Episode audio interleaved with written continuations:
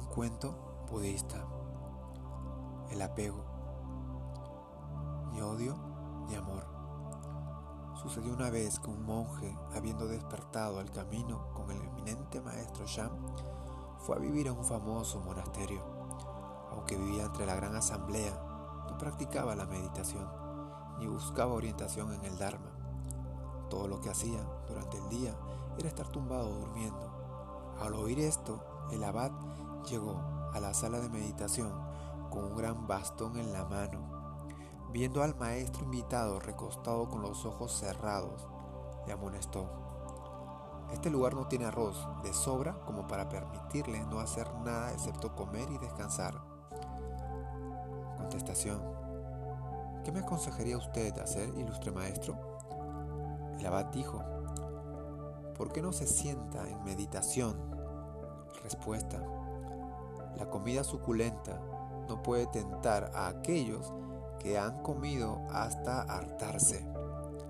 El abad continuó, muchas personas están descontentas con usted. Respuesta, si estuvieran contentas, ¿qué ganaría yo? Escuchando estas respuestas inusuales, el abad preguntó más, ¿quién fue su maestro?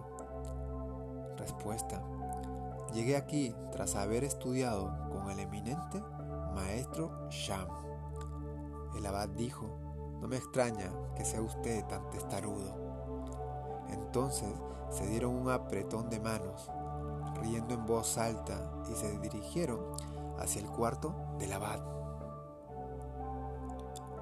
Un día, muchos años después, el invitado maestro Sem, tras haberse lavado, subió al asiento Dharma se despidió de la gran asamblea, escribió una estrofa de despedida. Inmediatamente dejó caer el bolígrafo y expiró en una posición sentada. El maestro invitado, como podemos ver, se conducía a sí mismo fácil y libremente, habiendo dominado la vida y la muerte. ¿No será porque había interiorizado verdaderamente el significado del pasaje cuando ni el odio ni el amor perturban nuestra mente, dormimos serenamente?